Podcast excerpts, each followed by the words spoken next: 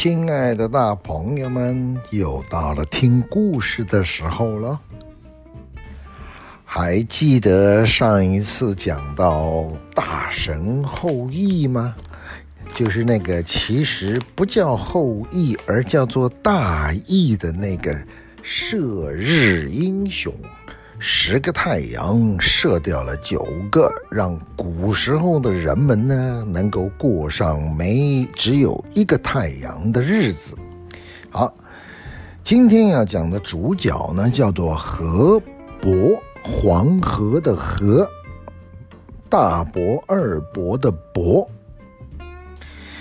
为什么河伯跟后羿有关系呢？还记得后羿在他人从上天降到人间，替人间这个除害的时候，碰到了河伯，跟河伯打架，不是射瞎了他一只眼睛吗？传说还跟河伯的老婆有一点暧昧的关系，搞得河伯跑到上天大神那边去告状，说要杀掉这个大羿。好，我们今天就来谈谈河伯到底是个什么样的神。河伯在上古的神话里面是一个声势显赫、地位尊崇的大神。他不仅是从远古时代到今天的中国、中华最为重要的一个神，他代表了黄河的水神。早在殷商商朝的时代呢，就已经出现被人们祭祀崇拜的文字记录。不过奇怪的是，这位大神河伯，在如今大家都熟知的神话传说中，却销声匿迹，不见了踪影。那么，这位大神河伯到底是一位怎么样的神？在上古神话中，他又有哪些被淹没的故事呢？今天的主角就是神话中黄河的主宰，上古神话中地位最高的河神。首先，我们谈谈有一个考古。地点叫马家窑，那边挖出了一个盆儿，啊，现在的名字叫做舞蹈纹盆。舞蹈就跳舞的舞蹈，纹就是花纹的纹。挖出一个盆子，你知道盆子的外面都是刻着这个跳舞的花纹。从历史的角度来来看呢、我们的老祖先对于黄河的祭祀传统可以追溯到史前时期。说到这个马家窑挖出的这个盆，它是在一九二三年，民国初年，甘肃省临洮县出土马家窑。马家窑文化遗址，那么一个盆，它表现了盛装的女子在黄河的岸边以跳舞的方式来祭祀河神的场景。啊，马马家窑文化是哪个年代的呢？仰韶文化往西发展产生的一种地方类型，时间大概是西元前的三千三百年到两千年左右，也就是距离今天五千多年前。五千多年前，黄河的河神就已经跟女性产生了密切不可分离的关系。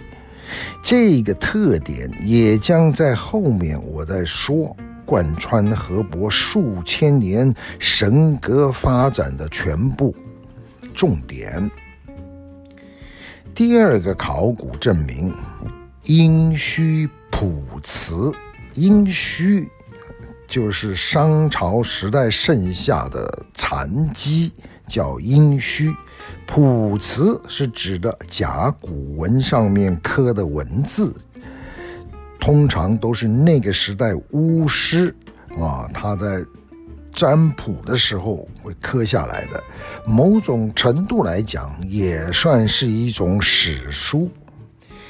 在殷墟甲骨谱词中有大量的祭祀黄河相关的记载。那个时候，国家祭典中已经出现了专门的黄河祭祀的日期、地点跟祭祀方法，它形成了一整套，包括沉祭，就是沉下去的沉，祭祀的祭啊，沉祭、舞祭、奏祭啊，跳舞来祭祀，要奏乐来祭祀。酒祭要喝酒来祭祀，哎，我觉得这种庆祝节日的方法倒还不错。哎，除了那个沉祭搞不清楚，待会儿会讲。那跳舞、听音乐、喝酒，哎，这倒是还不错。好，其中那个我们都听不懂也看不懂的沉祭，沉下去的祭祀，舞祭啊。这两者都跟女性有着密不可分的关系，尤其是沉祭，在后来一千两千年多多年中间，在民间它发展成为一种带有封建迷信色彩的残酷习俗。河伯是个潇洒哥，怎么讲呢？屈原。大家记得吗？战国时代，屈原，我们吃粽子都是因为他。屈原有一首长诗，叫《九歌》，记录战国时期楚国人祭祀神的一整套祭祀的歌，或者说词，其中有一篇就叫做《河伯》。屈原在这首《九歌》中间说的：“河伯与你跟女孩子畅游九河，风随他动，波随风起。”说河伯又驾着一个荷叶为盖子的龙车，溯流而上，一直飞到了黄河的发源地，是哪？对了，昆仑山，来到了昆仑山，河伯登高望远，面对浩浩荡荡的黄河，河伯顿时心胸开阔，神清气爽。河伯游玩的兴致勃勃，连天色都快暗了也没察觉。西汉的《淮暖子》书里面也曾经说。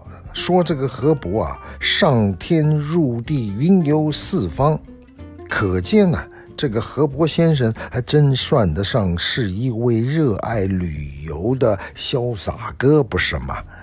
由此可见，在古代人的心目中，这一位河神的神格啊，是浪漫而奔放。除了性格奔放、钟爱旅游，河伯对于女啊女性的喜爱也是显而易见的。九歌，屈原九歌中，他不是乘着那个白色的大鲨鱼啊，不是大乌龟，叫鳖，跟女孩子在河渚之间游玩。游玩结束之后，还送他钟爱的美人到一个地方叫南浦，之后才恋恋不舍的交手西东行啊，就是分手，然后自己继续往东走了。除了屈原的九歌之外，河伯跟射日的大义之间曾经发生过一个神话故事，也跟女孩子有关。河伯呢，肆意奔放的个性常常导致黄河泛滥，让住在黄河两岸的老百姓遭受了不少的灾难。这个时候惹恼了，恰好下到人间平定十个太阳灾祸的大羿，性格豪爽跟耿直的大羿哪能咽下这口气呢？于是决定代表月亮惩罚他。哎，大羿跟月亮的故事，我们还记得吗？啊，不记得，那就算了。反正大羿决定代表月亮女神惩罚这位河伯。河伯化为白龙，游于水旁，羿箭射之，秒其左目。就是啊，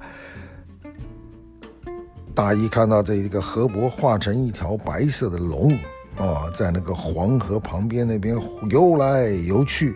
大意一看，拔箭就射，哎，射瞎了他的左眼睛。不仅如此，大意还给河伯美丽的妻子落水的女神楚冰发生了一段暧昧的绯闻。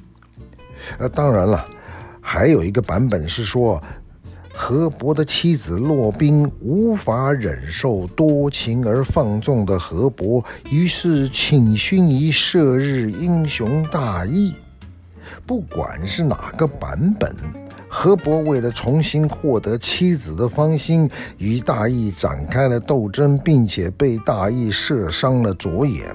事后，河伯就到天帝帝俊啊，就是三皇五帝其中的一个帝，叫帝俊，那去告状，请求帝俊杀死后羿。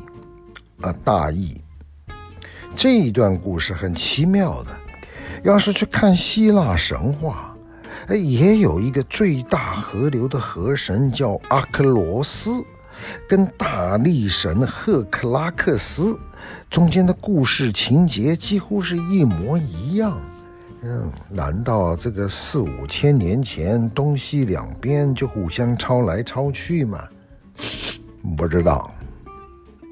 啊，河伯，人面鱼身的巨人。在古书《广雅释天》中，其中说着，他形容河伯，说河伯的名字叫做冯夷，冯，二马冯夷，东夷的夷，冯夷，有时候也被叫做兵夷，兵啊，冰棒的冰。兵夷，庄子曾经这么说：“夫道冯夷，得之以游大川。”哎，庄子说这个人叫做冯夷啊，到处游这个大河中间，在那边玩来玩去。西汉的《淮南子》在他的书里面也说：“昔者冯夷得道以潜大川。”哎。到了西汉淮南子说，以前有一个人叫冯夷，他得道成仙，可以到大河里面去。可见在道家的认知里面，河伯冯夷是在得道之后才成为黄河的河神。到了更晚一点的时候，冯夷的履历表里面得到更进一步的丰富了。那是唐朝，唐朝的经典释文里面有说，冯夷，华阴同乡提手人也。哎，夫八十得水仙，视为河伯。在这一本唐朝的书里面，不仅把河伯的籍贯都讲了，连成仙的方法也交代得明明白白。到了这个时候，就跟很多其他古老的神话故事一样，河伯神话已经明显的有了道家仙神仙的色彩了。从更多的古籍中，我们可以知道河伯的具体形象是一位人面鱼身的巨人。西汉张衡那个天文学家，在《西京赋》里曾经说，原本有一座大山呐、挡住了黄河水的去路，让黄河绕道而行。巨灵，巨大的一个灵，怪灵。河伯见状，就用手将山劈开，一分为二，于是黄河得以从中间流过去。《山海经·海内北经》也有说到河伯，他说是这么写的。冰夷人面成两龙，说这个叫冰夷的，是一个长着人的脸，乘着两条龙，乘两龙啊。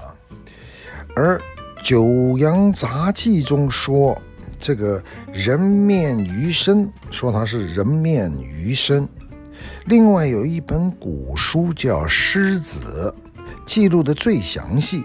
他说河伯是一个白面巨人鱼身。由此，我们可以知道，在上古的神话中，河伯的样子是一个长着人脸却有着鱼身、鱼的身体的巨人。这么说起来，河伯，呃，算不算是古今中外神话故事中体型最大的什么人鱼吗？啊，不叫 Little Mermaid，可能要叫做 Giant Mermaid。河伯住哪里呢？河伯的水下宫殿。河伯作为神话中地位最高的水神，自然要有一个固定的居所了。《山海经·河内北经》中说是这么说。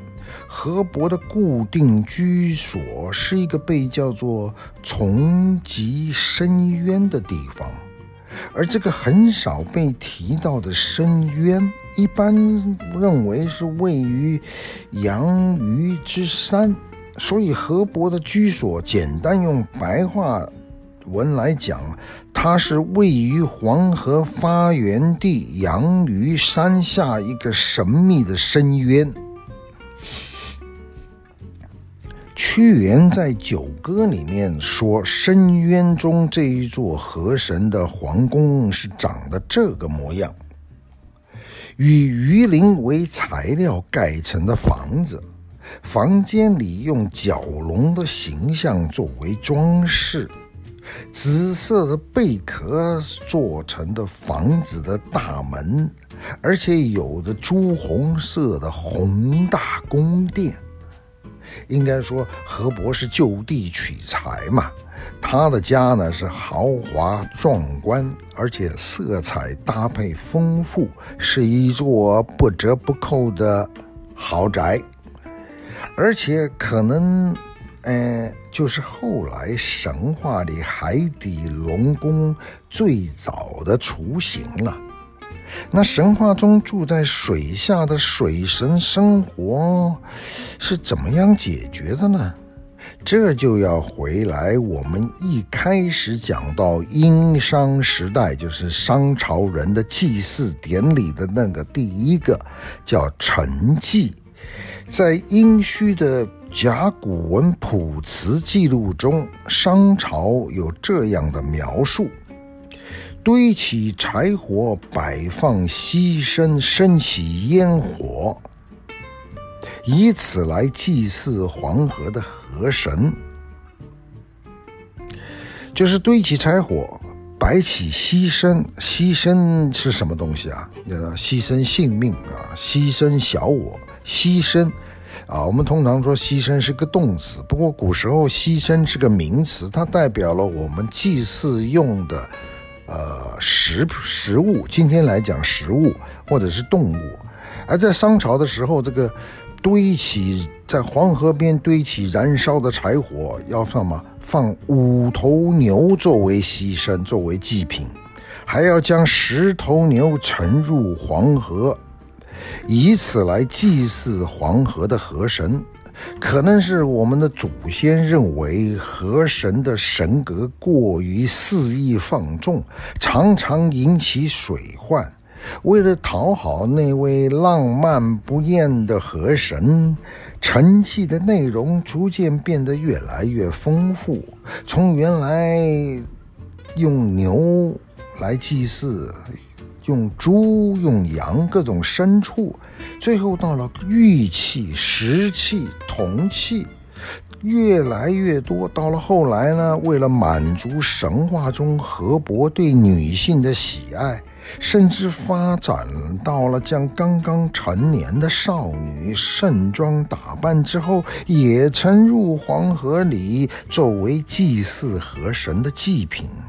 这就是后来甚至到今天仍然有那么一句成语，呃，成语叫做“河伯娶妇”这种习俗，连《史记》中都记录了。其不为河伯娶妇，水来漂没，溺其人民。就是《史记》里面说啊，假如不让河伯讨老婆，大水就会淹没，把老百姓都淹死了。这一种残酷的祭祀活动，一度呢，在古时候各个朝代啊，民间流传很广，持续了上千年。这一位放纵不厌的河伯，却也不是对百姓毫无贡献。古书《诗子》里曾经说：“禹离水观于河，见白面巨人于身出，曰：‘吾何今也？’授与河图，还于渊中。”意思就是大禹在治水的时候，盯着黄河在看，哎，就看到和这个一个白面巨人鱼身跑出来了，啊，然后河伯呢就向大禹献出了河图，就是黄河的这个图。后世传说呢，不是当年大禹治水有三样神器吗？一个叫开山斧，可以把山给劈开，让河河水流过去；第二个是定海针，哦，有那个大水轰隆轰隆，他把那个针，不晓得是不是那个孙悟空的那根棒子，定海针一插，哎，水就不会轰轰乱流。第三样神器就是黄河的河图了。河伯能够在大禹治水的时候施予援手，诶，足以看出河伯这位神格里面，除了他浪漫不羁的这种形象之外，也保留了一点点善良跟淳朴。说到底。神话中的黄河水神河伯，同样是上古先人同大自然搏斗过程中的产物。黄河的河水，至今日对我们现代中国人来说，仍旧是一股异常强大的自然力量。更何况数千年前我们的祖先呢？黄河的强大以及变化无常，使得祖先们将黄河拟人化，成为一位生活在水底下的水神。而这个水神的性格是浪漫的，是恣意放纵的，人们无法降服他，就只能通过祭祀的方式去讨好他。以求得一个安定的生存环境。虽然这个神话存在一些值得我们抛弃的残酷方式，但是河伯丰满的神格形象，仍然在我们的黄河神话中留下了浓浓厚重的一笔。